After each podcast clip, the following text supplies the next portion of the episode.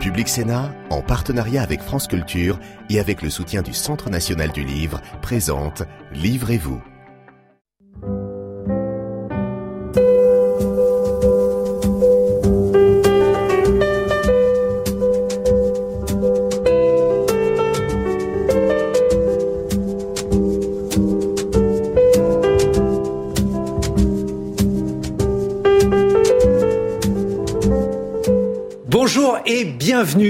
Dans Livrez-vous l'émission littéraire de Public Sénat. Aujourd'hui, on va s'intéresser au génie, au génie sous deux formes. Alors tout d'abord, le génie sous une forme mathématique avec vous, David Bessis. Bonjour. Vous êtes mathématicien, vous publiez un ouvrage passionnant, Mathematica, une aventure au cœur de nous-mêmes. C'est aux éditions du Seuil. Et puis, le génie, j'allais dire, sous forme littéraire, mais aussi sous forme mathématique. Pascal, vous en êtes spécialiste, Laurence Plasnet. Alors, c'est un article dans un ouvrage collectif passionnant qui est dirigé par euh, Sébastien Le Foll, distingué journaliste au point. Et je vous propose, Laurence Plasnet, de nous présenter ce Pascal. Qui était-il? Pourquoi peut-on véritablement le considérer comme un génie? On considère Pascal comme un génie, euh, d'abord parce que c'est un homme du XVIIe siècle. Il naît en 1623, il meurt en 1662, donc c'est la première moitié du XVIIe siècle. Or, c'est un homme qui couvre l'empan de tous les savoirs de son époque. Il est d'abord un spécialiste de physique, euh, il va être un grand mathématicien, probablement un fondateur du calcul des probabilités et du calcul infinitésimal. Il s'est préoccupé de philosophie, de théologie, de littérature. Et l'ensemble de ses préoccupations euh, est, est uni et fusionne dans les pensées, qui sont un chef-d'œuvre absolu de la littérature mondiale.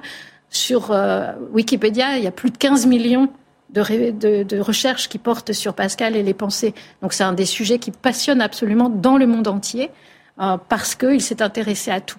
Et quand il réfléchit à la théologie ou à l'existence de Dieu, c'est souvent au regard des développements de la science de son temps, euh, qui se prolonge jusqu'à aujourd'hui. Donc génie, je crois que c'est à la fois la profondeur, l'acuité du regard de Pascal et la diversité de ses intérêts et le brio avec lequel à chaque fois il traite les questions qu'il envisage. Alors David Vessis, des génies en mathématiques, ça existe, mais pas comme nous, enfin pas comme moi en tout cas. Il faut être euh, d'une essence particulière pour être un génie mathématique. Ça, c'est ce que dit le, la rumeur. Tout le monde est plus ou moins convaincu qu'on est un génie, on ne le devient pas. Mais ce qui est frappant, c'est de voir que les plus grands génies euh, des sciences, des mathématiques, de la physique, ont souvent écrit pour dire le contraire. Il y a une phrase d'Einstein qui dit Je n'ai aucun don particulier, je suis juste passionnément curieux. On a le réflexe de penser qu'il se moque de nous, c'est de la démagogie. Mm-hmm. Mais ce thème-là, il est présent dès le XVIIe siècle. Chez Descartes, au début du discours de la méthode, ça commence par euh, en gros, je suis pas plus intelligent que les autres, j'ai juste trouvé une méthode. Alors, est-ce qu'il y aurait une méthode, en fait, pour devenir un génie des mathématiques? Peut-être. En tout cas, il y a des points communs dans tous les récits de grands mathématiciens qui ont raconté comment ils sont devenus Mais pourtant, il n'y a rien de naturel dans les mathématiques. Il faut justement désapprendre toute une série de réflexes. Il faut apprendre et il faut accepter qu'il faut apprendre. C'est un peu comme les grands apprentissages de la vie quand euh, vous apprenez à, à marcher ou à parler, vous tâtonnez beaucoup. Et c'est vrai que quand on est confronté aux mathématiques, au début, c'est parfaitement incompréhensible. Il ne faut pas croire que les grands mathématiciens trouvaient ça euh, particulièrement simple euh, au début. Souvent, ils racontent des erreurs profondes qu'ils ont fait dans leur enfance. Accepter que cet apprentissage prend du temps, c'est lui donner une chance. Si vous étiez convaincu que votre corps est dense comme la pierre et coule au fond de la piscine, jamais vous ne pourriez apprendre à nager. Si vous êtes convaincu qu'il faut un gène particulier, un don, une bosse des maths pour comprendre les maths, vous n'avez aucune chance en fait. Vous êtes découragé d'avance. Vous allez nous expliquer comment on peut faire alors pour euh, justement essayer de, développer ce sens. Laurence Plaznassi, il s'agissait euh, de résumer les, questions que Pascal se posait. Quelles étaient-elles? Parce que là aussi, j'imagine qu'un génie, c'est quelqu'un qui se pose des questions que tout le monde ne se pose pas, ou alors qui répond différemment. Pascal fait partie de ces gens qui sont très précoces. Ah, puisque vers 11 ans, il écrit un traité des coniques. Son père essaye de le maintenir. Coniques, c'est-à-dire? Des coniques. Euh, et son, son, père essaye de le maintenir en fait à l'écart de la réflexion scientifique. Le, père lui-même est un, un, savant, un véritable savant qui fréquente les académies de savantes de, sa, mhm. de son époque, notamment l'académie d'un capucin, le père Mersenne, et il tient son fils à l'écart de tout ça.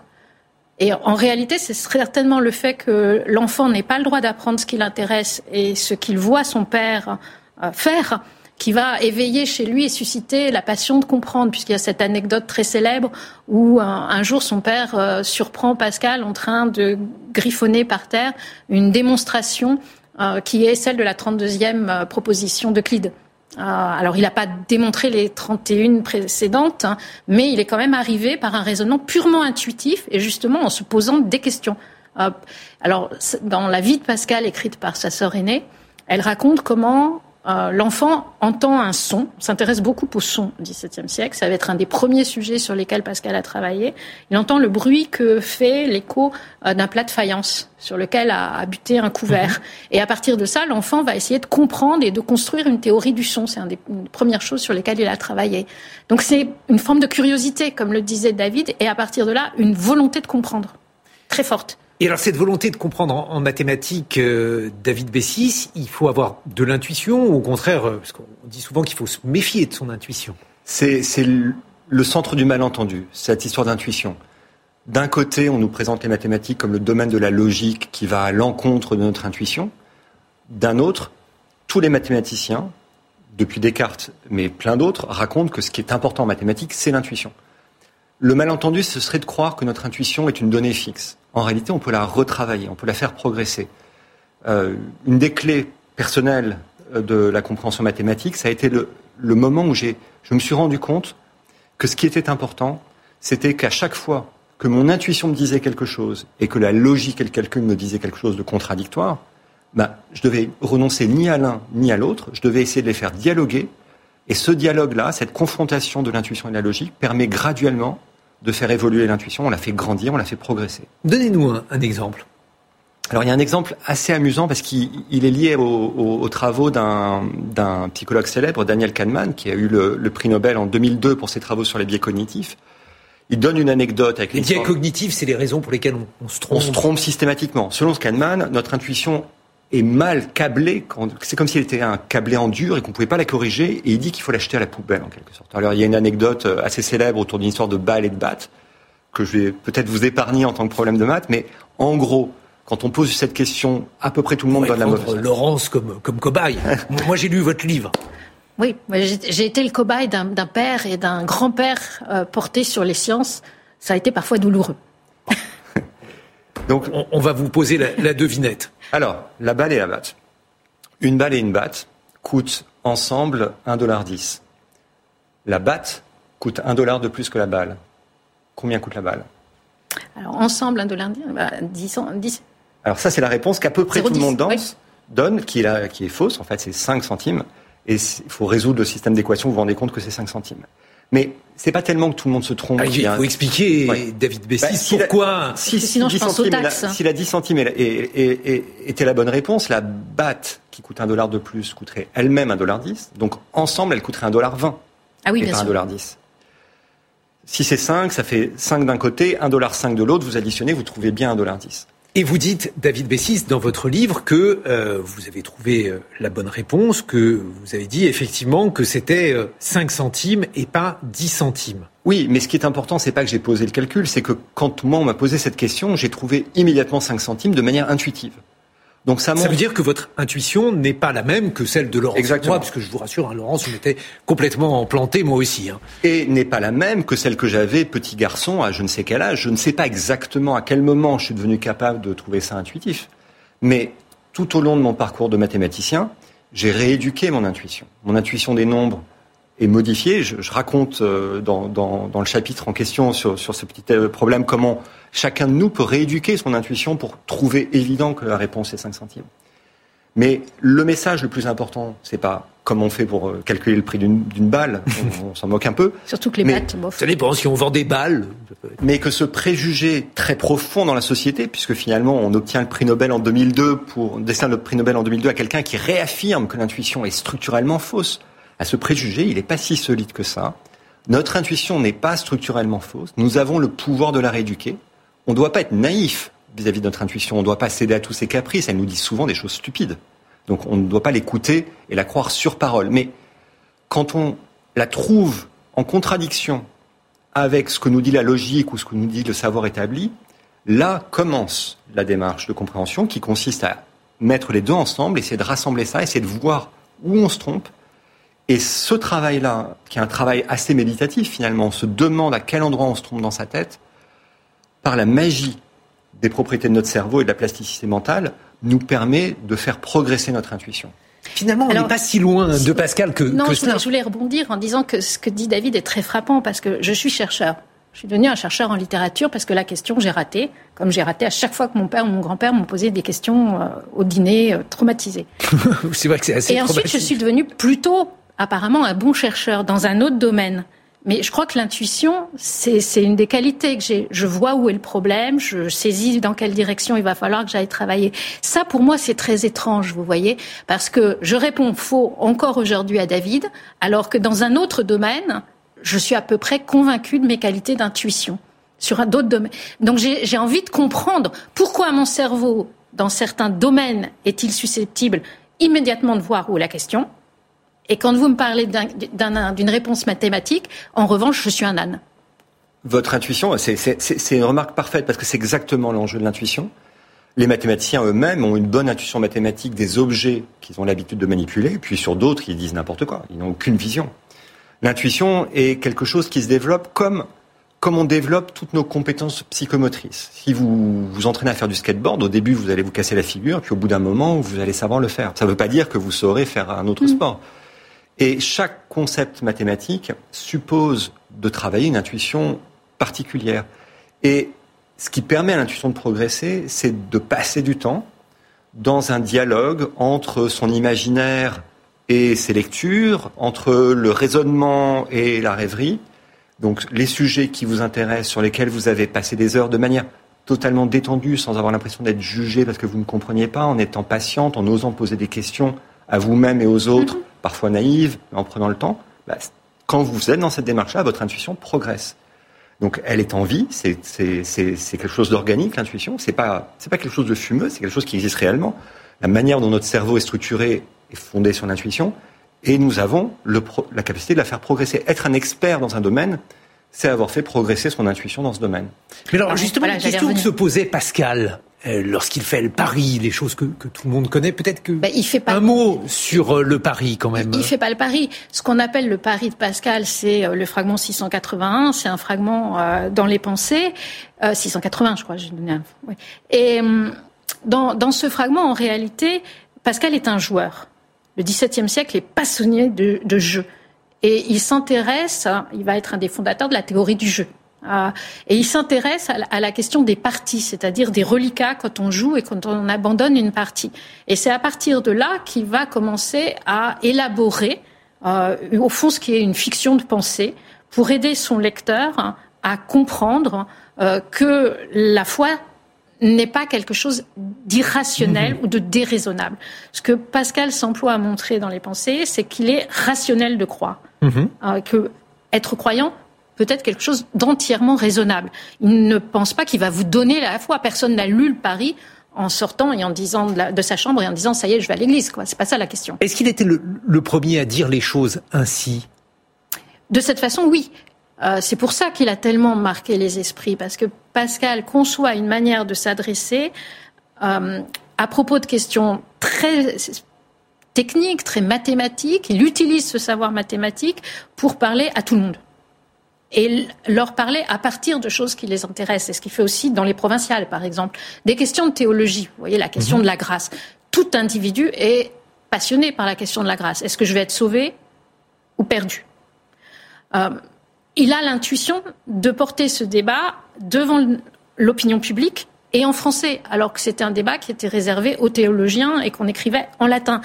Euh, le génie de Pascal, c'est aussi justement de servir d'interface, de concevoir qu'il n'y a pas un savoir qui serait réservé à des experts des très savants, et puis que les autres devraient en être tenus à part. Voilà, donc il joue sur les deux. Et alors le pari, pour répondre à votre question, c'est euh, qu'il explique euh, en réalité que euh, il, peut être, si je, vais tellement caricaturer que, j'hésite à le faire, mais si vous ne savez pas si vous allez être sauvé, mieux vaut perdre une vie qui est du fini, voyez, faire euh, le pari de, de Dieu, hein, se consacrer à Dieu, se convertir, hein, tenter de, se, de, vivre en homme de bien, euh, pour peut-être gagner une vie infinie. Vous n'avez aucune, aucune, évidemment, aucune garantie. Hein, mais il vaut mieux essayer de vivre en homme de bien sur Terre et éventuellement d'être sauvé plus tard que de se vautrer dans des plaisirs éphémères pour éventuellement tout perdre. Voilà. Rationnellement, c'est plus intelligent. Pascal, euh, c'était un génie et je vous propose maintenant d'inviter un autre génie, mais un invité qu'on n'a pas pu inviter. L'invité qu'on n'a pas pu inviter est un immense mathématicien absolument inconnu du grand public. Il s'appelait Alexandre Grothendieck et son œuvre principale vient d'être publiée chez Gallimard. David Bessis, présentez-nous cet homme. Présenter Alexandre Grothendieck en quelques mots, c'est pas facile. C'est un, vrai personnage. Il est né en 1928 en, en Allemagne, fils d'anarchistes qui ont dû fuir le régime nazi. Il a été réfugié en France pendant la guerre, apatride, vécu très pauvrement. Et à l'issue de la guerre, il, il, commence des études de maths et là, il apparaît très vite qu'il a quelque chose que les autres n'ont pas. Il euh, résout des problèmes phénoménalement difficiles et graduellement, il, monte tous les échelons de l'établissement mathématique mondial et devient l'un des plus grands mathématiciens euh, de son temps. Euh, il a la médaille Fields, qui est l'un des grands prix mathématiques, mais il a beaucoup plus que ça. C'est pas facile de résumer ses travaux en quelques mots. Euh, Peut-être la chose la plus frappante à dire, c'est que 50 ans après le moment où lui a quitté les mathématiques, mhm. quand il avait une quarantaine d'années, 50 ans après, ces mathématiques sont au cœur de pans entiers de la recherche contemporaine il est considéré par beaucoup de gens comme étant sans doute le plus grand mathématicien du XXe siècle, souvent comparé à Einstein en quelque sorte. C'était aussi un homme qui était aux lisières de la folie. Euh, et alors, du coup, ça renforce l'idée que pour être un, génie en maths, il faut être un peu oui, euh, alors, au, lisière de la folie, effectivement, en tout cas une vie extrêmement singulière. Donc à, à, à 40 ans, il quitte la carrière académique, d'abord pour se consacrer à l'écologie radicale, ensuite pour mener une vie d'ermite en se nourrissant euh, de très peu de choses, tout seul dans une maison au pied des Pyrénées en Ariège, ne voyant personne. Mais dans le texte dont vous parlez, Récoltes et semailles, qu'il a écrit au milieu des années 80 et qui vient de paraître, euh, coïncidence du calendrier, il y a quelques semaines chez Gallimard, il raconte que, contrairement à ce que tout le monde croit, pour être un génie comme lui, il sait très bien qu'il est l'un des grands génies de son temps, ce n'est pas du tout une affaire de dons particuliers, c'est pas du tout une affaire de puissance cérébrale extraordinaire. Au contraire, il dit que ce qui lui permet de créer cette œuvre, c'est d'avoir gardé quelque chose de l'enfance en lui, une forme d'innocence, une capacité à passer son temps à contempler le monde, à regarder les choses avec naïveté. Pascal avait-il conscience d'être un génie? Oui, je pense, oui. Euh, il, est, très orgueilleux, d'ailleurs, dans ses textes, très souvent, il fustige euh, la libido sciendi, euh, la volonté de savoir, l'orgueil du savant. Il provoque en duel les autres savants de son époque à plusieurs reprises, parce que lui, il sait très bien ce qu'il veut démontrer et ce qu'il souhaite, c'est que les autres n'y parviennent pas. Donc euh, Pascal est une intelligence impérieuse, dominatrice, ce qu'il fustige ensuite, après sa conversion, parce qu'il a, il a conscience de ça. Et dans la représentation, on a également une image de Pascal très tourmentée. Alors ça, c'est une vision euh, héritée du 19e siècle et notamment de Victor Cousin, du 18e et du 19e siècle qui en fait ne comprennent pas du tout euh, la théologie qui structure la vision du monde de Pascal, qui est la théologie augustinienne et une vision de l'homme, j'allais dire une anthropologie de type augustinien, et qui ne comprennent pas les questions théologiques et les, débats sur la grâce qui se posent aux hommes du XVIIe siècle. C'est très frappant chez Chateaubriand, parce que Chateaubriand est évidemment un chrétien, un chrétien convaincu, et c'est presque le premier qui, dans le génie du christianisme, évoque Pascal et, et ne comprend déjà plus d'où parle Pascal, et par là même euh, l'intelligence, le type d'intelligence de Pascal. Donc après, on va partir, euh, ça va être n'importe quoi au 19e siècle. Et eh oui, parce que vous dites, euh, d'ailleurs, David Bessis, je rebondis sur ce que vient d'évoquer Laurence Plasnet, il y a en mathématiques un beau réflexe, c'est de dire qu'on n'a pas compris. D'oser le dire. Je, je, dis même qu'il faut oser passer pour un idiot. on a du mal à voir le rapport avec la compréhension mathématique. Cela dit, les plus grands mathématiciens se caractérisent tous par une capacité à dire de manière extrêmement abrupte j'ai pas compris s'il te plaît, répète et répète s'il te plaît lentement parce que je vais pas vite, j'ai du mal à comprendre. Le fameux Grothendieck décrit euh, ce qui se passe quand lui assiste à une conférence de maths, il raconte qu'il est largué au bout de cinq minutes et que c'est normal en fait. En fait, cet apprentissage, et c'est sa nature psychomotrice dont on, dont on parlait tout à l'heure, on n'y arrive jamais du premier coup. Si un enfant qui essaye de marcher n'acceptait pas de tomber, de se faire mal, même de tomber ridiculement et de se ridiculiser devant les autres, il n'arriverait jamais à marcher. Parce qu'on ne peut pas marcher bien du premier coup. En maths, c'est souvent pareil, en fait. On n'y arrive pas du premier coup. Il est temps maintenant d'accueillir une lectrice parce que chaque semaine, notre partenaire, le Centre national du livre, nous permet d'avoir euh, les propositions de lecture issues euh, d'une lectrice. Aujourd'hui, c'est Morgane Lomé qui va nous rejoindre.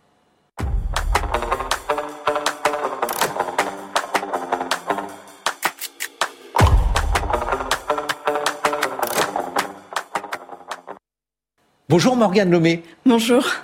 Vous appartenez à un club de lecture de la ville d'Orléans, ville où vous étudiez les lettres, et vous êtes venu avec vos propositions de lecture. Le premier livre, il nous rappelle des souvenirs.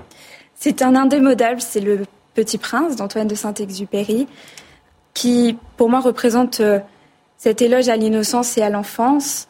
C'est une ode à la douceur et euh, je pense qu'on peut le lire à tout âge et qu'à tout âge on en tire des enseignements multiples un aviateur euh, qui écrit une sorte de, scientifique, euh, cet exupéry. C'est le narrateur est aussi un aviateur justement euh, qui parle en jeu d'ailleurs, qui va rencontrer ce petit prince au milieu du désert après une panne de moteur. Le professeur de lettres que vous êtes, qu'en pense-t-il? Laurence Plasnet. C'est une lecture d'enfance. Hein. Aujourd'hui, ça ne fait pas partie des très nombreux livres qui sont autour de mon lit et sur ma table de nuit. J'aime les écritures très fortes. Euh, les littératures pleines de poésie, les écritures difficiles. Donc, euh, pour moi, Le Petit Prince, je, vois très bien l'intérêt. C'est un petit peu grêle. Euh, si on adore Pascal, j'aime bien quand il y a des énigmes, plus d'énigmes et plus immédiatement perceptibles. Alors, l'autre ouvrage où il est question de langage, mais un langage plus dur, c'est un livre de George Orwell. Oui, 1984 de George Orwell qui prend appui du, du contexte d'après-guerre, après la Seconde Guerre mondiale, et qui va décrire une société totalitaire qui est gouvernée par Big Brother, qu'on connaît, Big Brother is watching you en anglais. Et euh, justement, il dépeint cette, cette société euh, qui paraît presque surréaliste pour nous, lecteurs d'aujourd'hui. Et on suit l'évolution du personnage principal, Winston, et on s'accroche à lui, à ses idéologies surréaliste ou alors parfois proche. David Bessis, euh, il y a dans 1984 une réflexion sur le langage et euh, dans votre ouvrage Mathematica, justement, vous revenez sur le fait qu'on associe bien souvent les maths à un langage. Les maths à un langage avec ce malentendu qui est qu'il y a le langage qui est sur la feuille de papier et il y a ce qu'on en fait dans sa tête. Mhm. Peut-être que le dernier refuge dans 1984, c'est l'activité invisible des choses qu'on peut faire dans sa tête qui sont ces fameux gestes de la compréhension, ce qui permet de développer son intuition. Euh, 1984, livre très angoissant, cela dit. Et puis enfin, la, troisième euh, proposition de lecture, Morgane? Alors la troisième proposition de lecture, c'est Les fiancés de l'hiver, de la saga euh, La passe miroir, écrit par Christelle Dabos. C'est un peu de la fantaisie moderne qui va, je pense, au sujet de la science par rapport à notre monde à nous. Et là, on va rentrer dans une nouvelle réalité en fait, c'est un monde qui est totalement construit. Et j'aime justement euh, la manière dont, dont on y rentre, en fait, dans ce monde-là avec beaucoup de douceur. Merci pour euh, ces propositions. Une euh, proposition de lecture de chef-d'œuvre, La fabrique du chef-d'œuvre. Comment entrer dans Pascal La meilleure des façons pour y parvenir, Laurence Plasnet? Je crois de prendre au hasard une pensée et, et de se laisser happer par le texte. Par exemple, euh, si vous allez sur Internet, vous avez euh, une remarquable édition électronique des pensées. Donc je conseille à vos lecteurs d'aller lire la pensée 229. Vous tapez S229 et à mon avis, vous êtes entré dans Pascal, vous décrocherez plus. pensée 229. Et sur les mathématiques, David Bessis, comment faire pour y entrer? Comprendre que c'est une affaire de psychologie avant tout, qu'il faut adopter la bonne posture psychique qui, comme quant au ski, on vous dit qu'il faut fléchir les genoux, accepter la pente. Il y a quelque chose du même ordre en mathématiques, une forme de lâcher prise. Merci à tous les trois et à très bientôt sur Public Sénat.